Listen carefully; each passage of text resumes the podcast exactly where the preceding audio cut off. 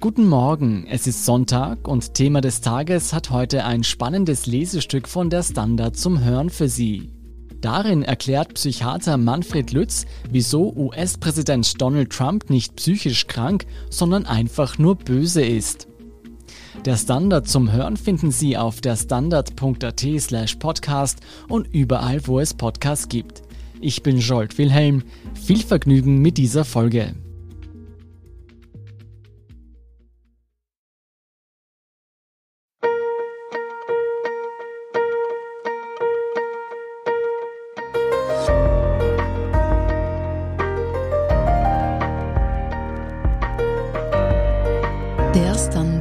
Zum Hören. Unsere spannendsten Lesestücke. Vorgelesen von Andrea Tanzer. Heute Trump auf die Couch vom Psychiater und Buchautor Manfred Lütz. Als ich vor zehn Jahren das Buch Irre, wir behandeln die Falschen, unser Problem sind die Normalen schrieb, waren die Beispiele für nicht kranke, verrückte Leute aus der Vergangenheit Hitler, Stalin, Mao Zedong. Doch heute kann man in unser aller Gegenwart geradezu aus den Vollen schöpfen. Donald Trump in den USA, Jair Bolsonaro, der Tropen-Trump aus Brasilien, Kim Jong-un, der Brudermörder aus Nordkorea, und auch ansonsten hat man den Eindruck, dass die Regierungen der Welt mehr und mehr in die Hände von Verrückten geraten. Woran liegt das? Nehmen sie zu, die Verrückten? Und was kann man dagegen machen? Am besten wäre es eigentlich, es gäbe eine Anti-Verrücktheit-Pille, die man heimlich Donald Trump ins Essen mixen, Jair Bolsonaro verschwörerisch in den Cocktail bröseln und Kim Jong-un in seine Gummibärchen schmuggeln würde, die er sicher im Übermaß verzehrt. Doch diese Pille gibt es nicht. Und schlimmer noch, es wird sie nie geben, denn bei all diesen abgedrehten Typen, die gewählt oder erwählt sind, um ihre Länder zu regieren, muss aus psychiatrischer Sicht nüchtern festgestellt werden. Sie sind gar nicht krank. Sie sind normal, schrecklich normal. Dennoch wird immer wieder versucht, diese Leute ein bisschen mehr in den Griff zu bekommen, indem man sie in diagnostische Schubladen verpackt. Donald Trump sei ein geradezu klassischer Narzisst, erklärten zu Beginn seiner Amtszeit ein paar Psychotherapeuten öffentlich. Doch das war in Wirklichkeit eine gefährliche Verharmlosung. Unter einer narzisstischen Persönlichkeitsstörung leidet ein Mensch, der im Kern seines Ichs verunsichert ist, dauernd Beifall braucht, ohne davon jemals befriedigt zu sein. Irgendwann halten die Freunde es nicht mehr aus und wenden sich ab. Die Vorstellungen von der eigenen Grandiosität scheitern an der Realität.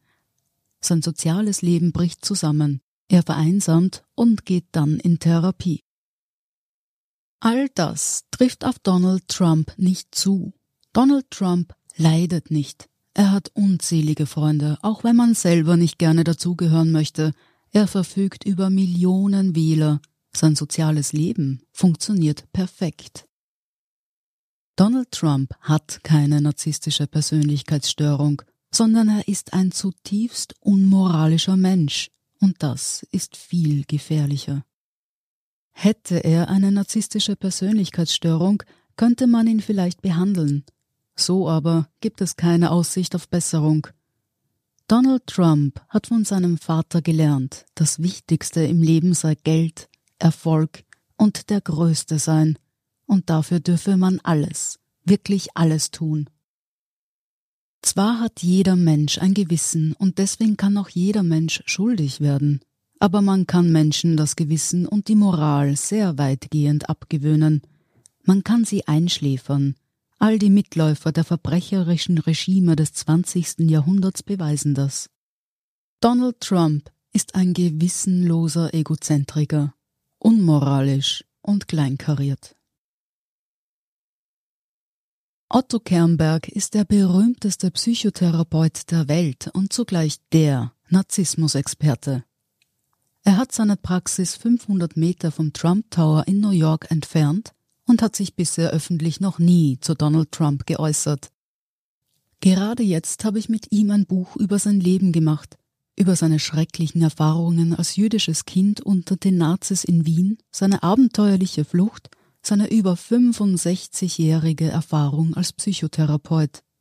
Mit seinen 91 Jahren absolviert er immer noch eine 50-Stunden-Woche. Erstmals hat er in diesem Buch öffentlich über skandalösen sexuellen Missbrauch in der internationalen Psychoanalyse berichtet, aber er kam auch auf die Frage nach Gott, nach dem Glück, nach Liebe und Kunst und am Ende natürlich auf Donald Trump. Sie hören Trump auf die Couch. Nach dieser Werbeunterbrechung sind wir gleich zurück. Guten Tag, mein Name ist Oskar Bronner. Was man täglich macht, macht man irgendwann automatisch. Es wird zu einer Haltung. Sie können zum Beispiel üben, zu stehen. Zu Ihrer Meinung, zu sich selbst, für eine Sache. Wir machen das seit 1988 und es funktioniert. Der Standard, der Haltung gewidmet. Wir sind zurück mit Trump auf die Couch. Otto Kernberg fühlt sich der sogenannten Goldwater-Regel verpflichtet. Sie besagt, dass es unethisch ist, Personen des öffentlichen Lebens, die man nicht persönlich untersucht hat, mit Diagnosen zu belegen. Und Kernberg begründet diese Regel einleuchtend, denn, so sagt er mir, es könnte doch sein, dass die öffentliche Person, die sich da präsentiert, diese Rolle bloß spielt, weil sie mit dieser gespielten Rolle öffentlichen Erfolg hat. Wie dieser Mensch aber wirklich ist, das könne man nur im Einzelgespräch erkennen, dazu müsse man auch die Angehörigen befragen, um herauszufinden, wie er in persönlichen, privaten Kontakten reagiert. Unter diesem Gesichtspunkt stellt die neueste Trump-Abhandlung durch seine Nichte natürlich einen wichtigen Baustein dar, der aber dennoch nicht ausreicht, um eine Diagnose zu stellen.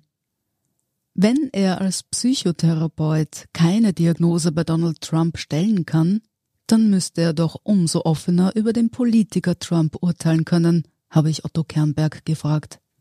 Und das hat er dann auch getan.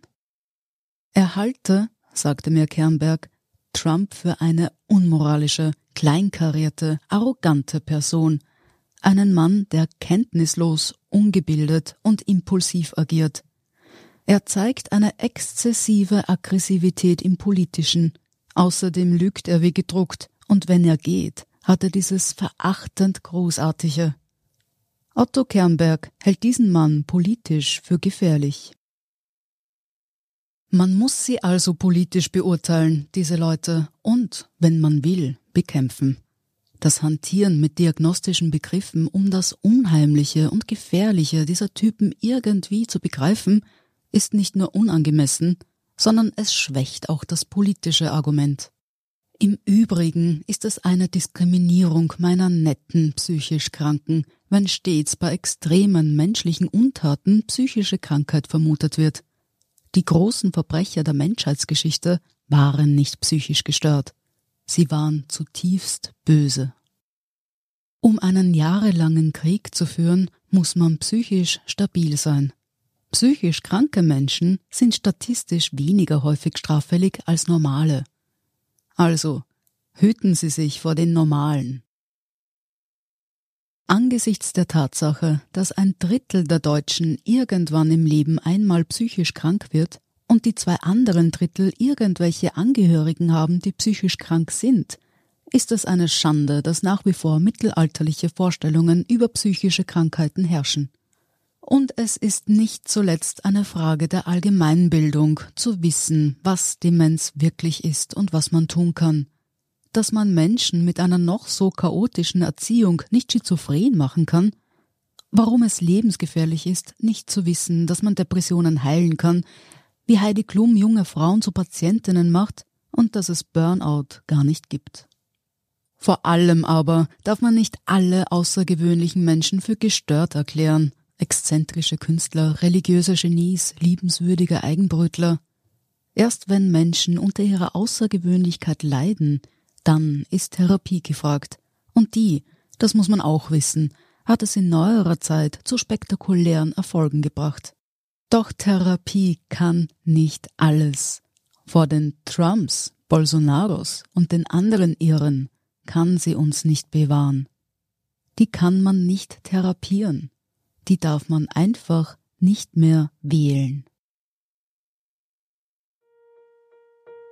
Sie hörten Trump auf die Couch vom Psychiater und Autor Manfred Lütz.